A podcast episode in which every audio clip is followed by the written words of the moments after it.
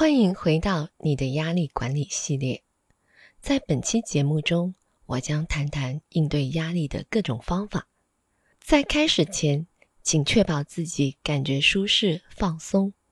感到压力时，我们的身体和大脑会自动切换成紧急模式，而这会影响我们的身体功能、思维、情绪和行为举止。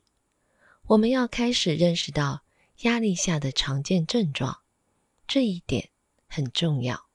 这样，我们可以有意识地突破恶性循环，并开始应用一些压力应对技巧。今天我会向大家介绍其中的几个。应对的意义是在掌控最小化或承受压力和冲突方面付出的有意识的努力。在这种情况下，有意识特别重要，因为它将应对技巧和我们内在的自动或无意识的压力反应区别开来，而后者没有特别积极的意义。比如选择离开某一压力环境，并就此决定进行沟通，与只是逃离和躲避完全不同。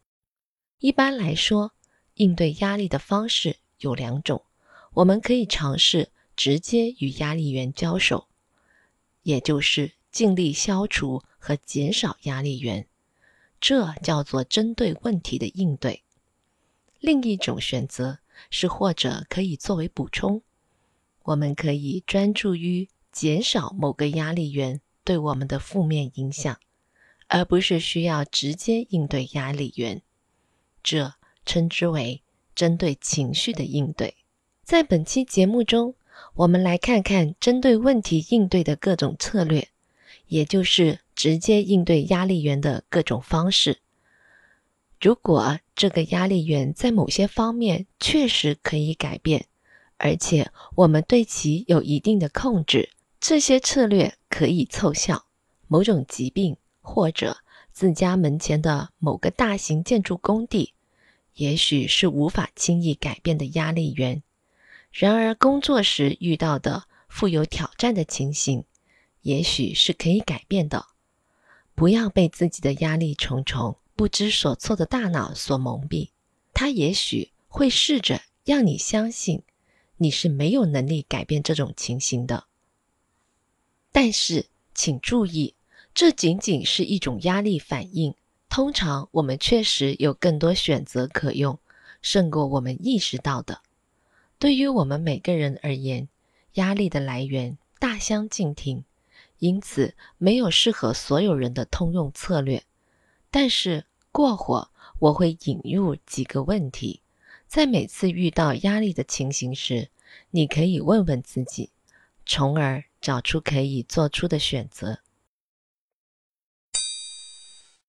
首先，在应对任何给你带来压力的人或情形前，最重要的一点是，你不能在感觉泰山压顶、焦虑不安时进行考虑，而是要保持一定距离。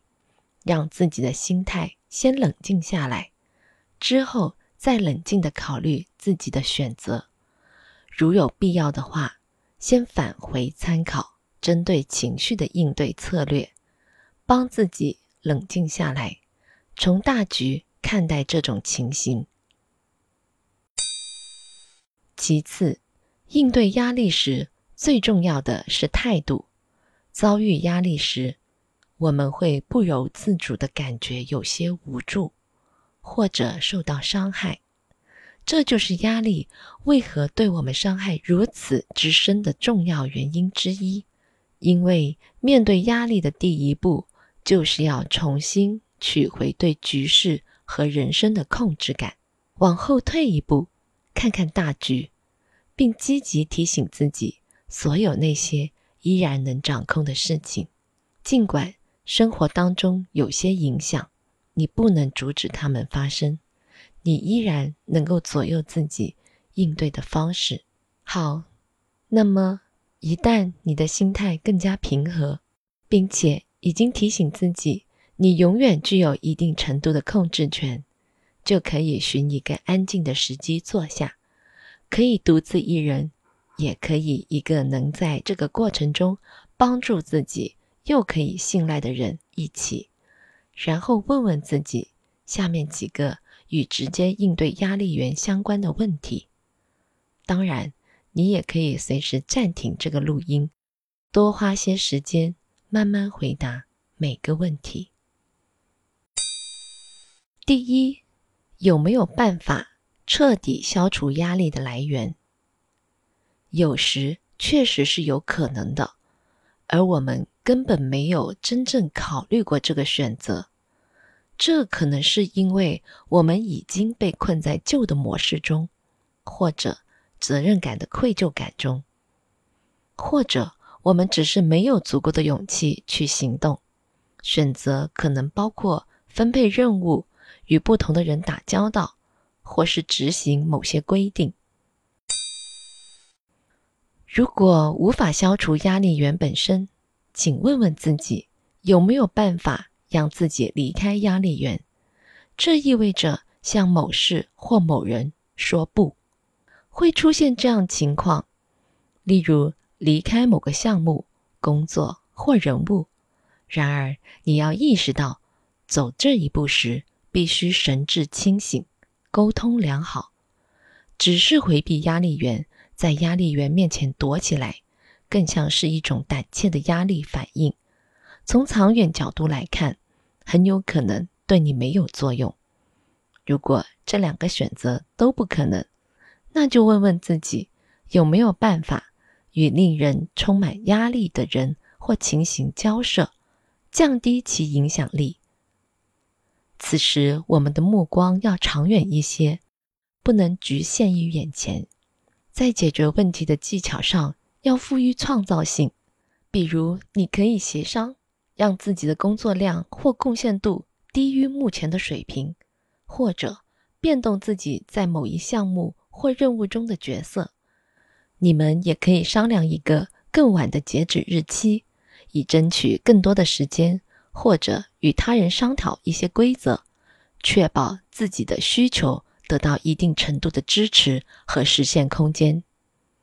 通常，在面临所有不同选择，或者在这方面可以进行的尝试时，压力会让我们特别盲目。当你明智理性的提出要求后，你将会惊讶于可以协商或更改的空间有多大。要意识到，提出要求不需要任何代价，反而会带来很多潜在的收获。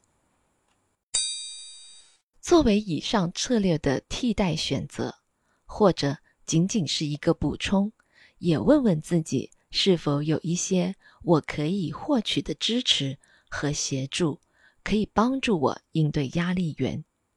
这意味着研究任何有价值的信息。学习新的技巧，以帮助自己协商或管理压力源，或者从相关人员处寻求支持，帮助自己应对某一个人或情形。自身压力重时，我们常常会认为自己此时完全单枪匹马，但是通常情况下，事实并非如此。当你从大局来看，你会发现。可以帮助你应对压力的事或人。好了，这些问题是为了帮助你看到如何直接应对压力源的潜在方式。